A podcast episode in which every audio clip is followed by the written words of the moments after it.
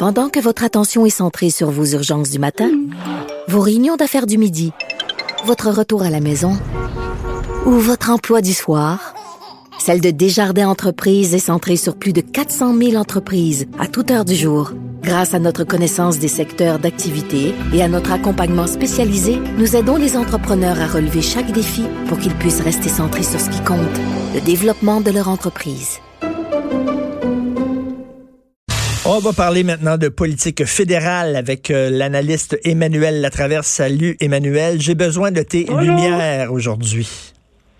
Vas-y, vas-y. OK. Non, Écoute, je veux que tu m'expliques ce qui se passe avec le Parti vert du Canada. Il me semble qu'il devrait avoir le vent dans les voiles parce que s'il y a un enjeu dont on parle ces temps-ci, surtout avec la venue de Greta, c'est bien l'environnement. On en parle énormément. Fait que là, là, le Parti vert devrait avoir le vent dans les voiles. Au contraire, il mène une campagne tellement plate. Qu'est-ce qui se passe avec Elisabeth May?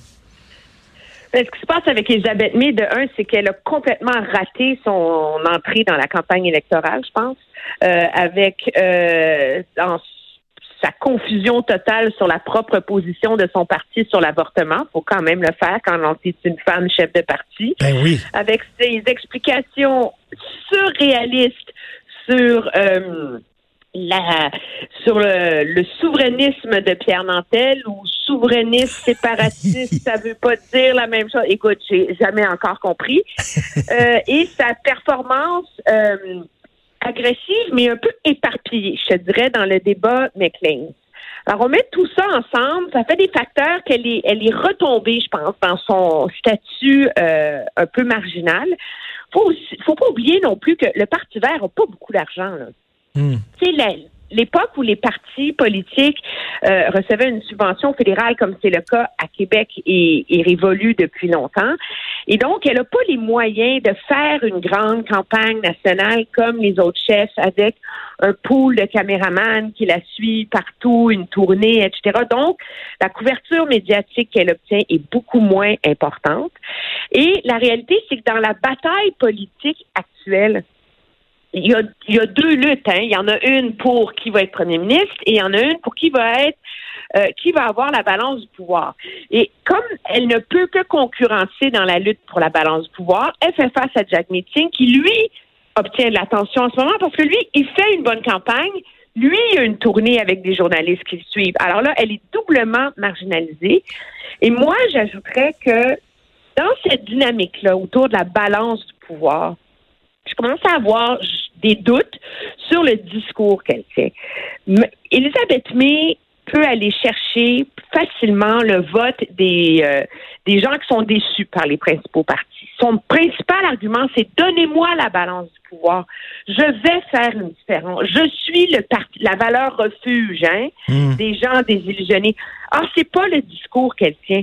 Elle met l'accent sur l'ensemble de son programme, sur l'ensemble de sa plateforme, les soins dentaires, les réformes sociales, la décriminalisation des drogues, etc., etc.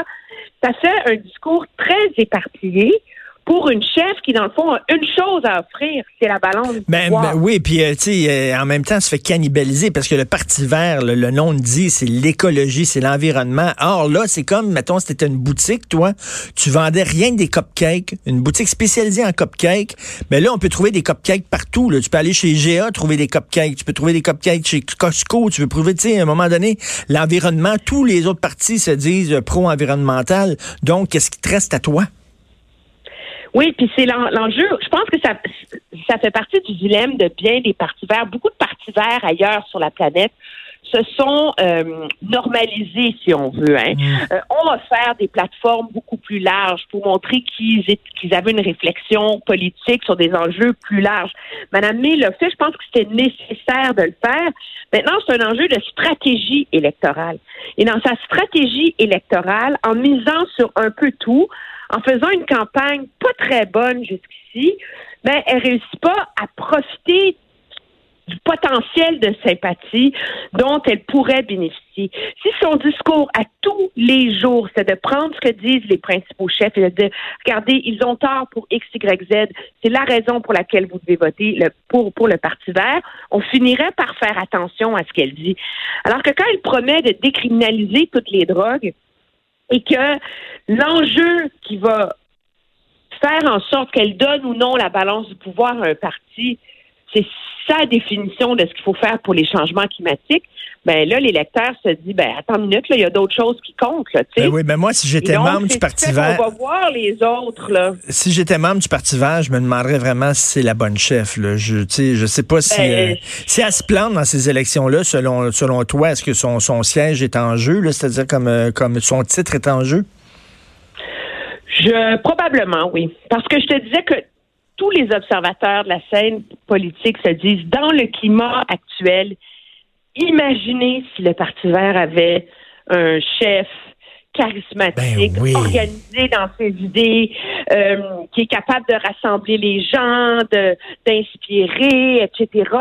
Alors que malgré ses immenses qualités, sa connaissance exceptionnelle, son militantisme exemplaire, Madame May a, toujours la même image, projette toujours le même, la même chose qui est celle d'une militante écologique des années 80. Tu Ben oui, puis hey, l'affaire... Le mouvement écologiste, c'est plus rendu là. là. L'affaire de la photo photoshopée, là, je, je sais que c'est un ah, petit détail, c'est un détail, mais tu sais, on, ajoute, on a ajouté une paille en, métal là, pour montrer qu'elle était vraiment écolo.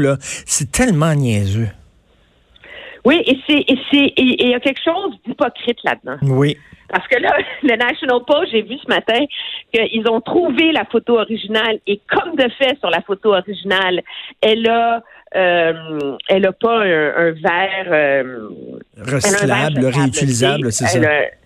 C'est ça. Et puis et donc c'est c'est il y a rien de plus agaçant que le fait ce que je dis, faites pas ce que je fais. Hein? Ah oui, ça, on ça. Euh, au lieu d'en rire et de dire il faisait chaud, j'avais pas mon verre, quelqu'un m'en a donné un, ce que tout le monde peut comprendre là, sur Terre, là, d'essayer de se faire passer pour plus vert qu'elle ne l'est. Je, je pense que ça contribue à cette image de campagne brouillonne, de campagne mal organisée. Euh, et donc, euh, les fenêtres se resserrent, se resserrent sérieusement pour elle. Là. Écoute, est-ce que Justin Trudeau est devenu un boulet pour son parti?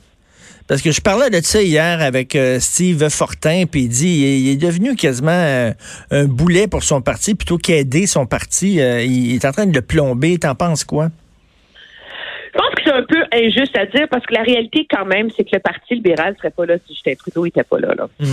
Alors, c'est à un moment donné, là, je pense que est-ce que c'est lui le boulet de son parti ou est-ce que c'est la stratégie du Parti libéral?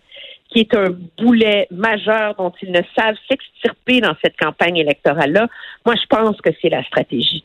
Tu sais, il y a quand même une réalité. Les gens, faut pas se leurrer. Si les gens sont tombés en amour avec Justin Trudeau en 2015, là, c'est simple. De un, il a fait une campagne impeccable. Mais de deux, surtout, il était positif. Donc, il incarnait une façon de faire la politique différemment. Et il y avait une, il y avait une, sa campagne électorale racontait une histoire racontait un projet. C'est le projet d'un gouvernement qui se réengage pour lutter contre les inégalités. Mais, mais le, meilleur allié, le meilleur, le, meilleur allié de Justin Trudeau. Le meilleur allié de Justin Trudeau à l'époque, c'était Stephen Harper. C'est parce qu'en face de lui, il y avait Stephen Harper. Puis même les gens qui votaient conservateurs commençaient à être tannés de Stephen Harper. Ça, ça l'a aidé énormément. Non, non, c'est sûr qu'il y avait un vent de changement monumental. Mais par rapport aux autres chefs, là, je veux dire, s'il avait une campagne électorale qui racontait une histoire.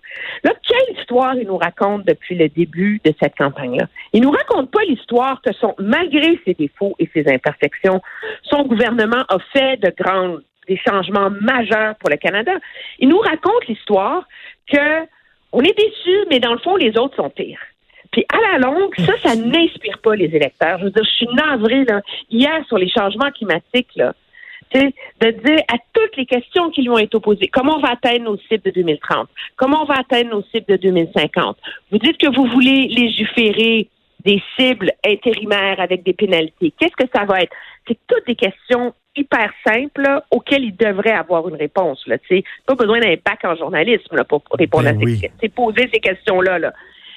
Systématiquement, sa réponse, c'est nous, on investit, les conservateurs sont pas au rendez-vous. Mais c'est pas, c'est plus un assez bon argument, ça. Tout à fait.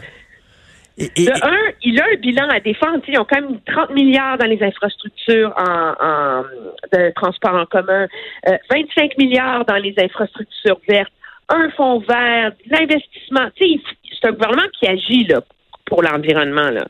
Alors, au lieu de dire ça prend du temps à ce que ça se matérialise, ces choses-là, au lieu d'expliquer aux gens hmm. les enjeux complexes, il attaque seulement ses adversaires. Il a perdu son mojo. On dirait, on dirait qu'il a perdu son, son, son mojo. Écoute, toi, tu lis euh, bien, bien sûr tous les matins euh, les journaux euh, du Canada anglais. Est-ce qu'on parle encore du blackface ou c'est une histoire qui est en train de crever, se mourir? Non, j'ai encore vu une chronique là-dessus aujourd'hui. Ah oui!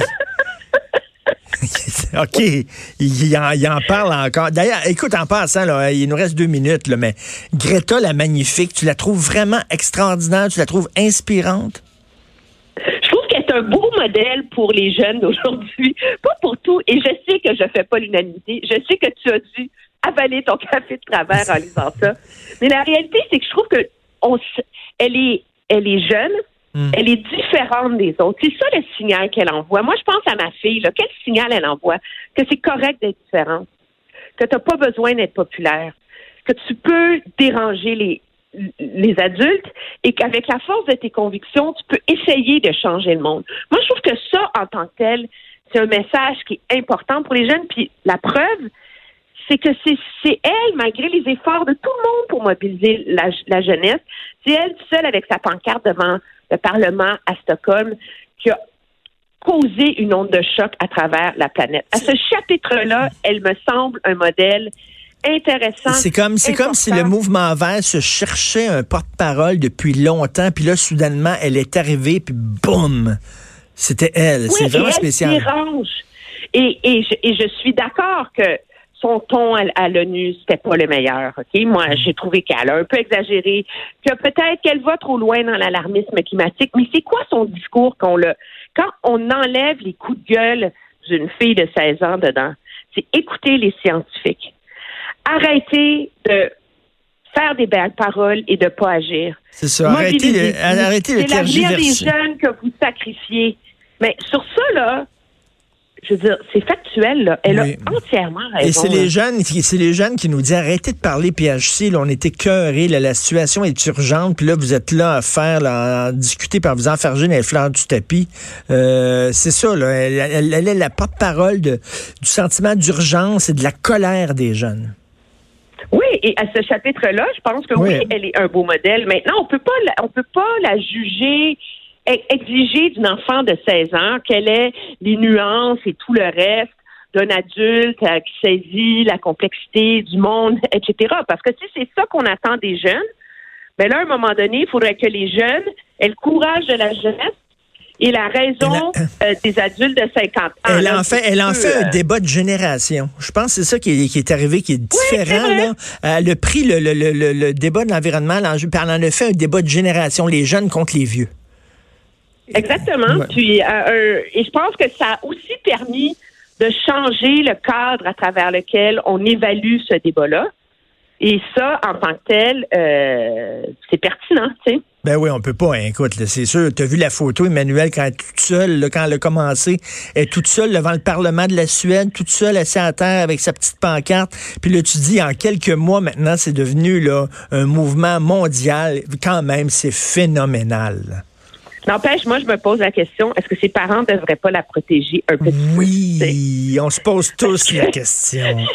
la maman, moi, là. Oui, oui, oui, oui. C'est beau écouter ton enfant et lui permettre de s'accomplir malgré ses différences, mais je trouve qu'on lui en demande beaucoup. Oui, oui, puis on a peur qu'elle craque sous la pression parce que, tu sais, quand même, c'est vraiment pas évident. Merci beaucoup, Emmanuel. On continue à te lire, bien sûr, puis à te regarder à LCN et à t'entendre ici à Cube. Merci.